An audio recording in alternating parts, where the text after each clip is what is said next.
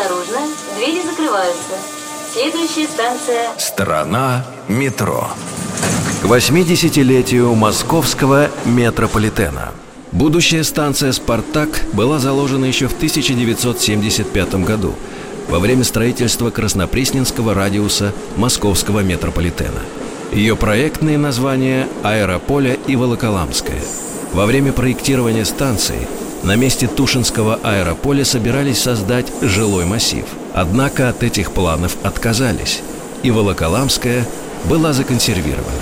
Станция «Призрака» возродилась к жизни спустя без малого 40 лет, после того, как в этом районе Москвы началось возведение стадиона «Спартак». Страна метро. Что скрывается под землей? Полная версия по субботам с 6 вечера, а также в любое время на сайте Радио Маяк и в подкастах iTunes.